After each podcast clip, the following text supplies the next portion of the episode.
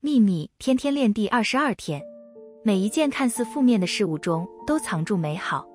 如果知道美好到处都在，连负面情况中也有，我们就会看见负面情况转化为美好的一切。大多数人都让美好的事物远离自己，因为他们为某件事贴上不好的标签，然后这当然就成为他们的实相。但是宇宙中没有什么是不好的，只是我们无法从一个更大的观点来看清楚事物。平静来自知道存在的一切都是美好的。愿喜悦与你同在，朗达·拜恩。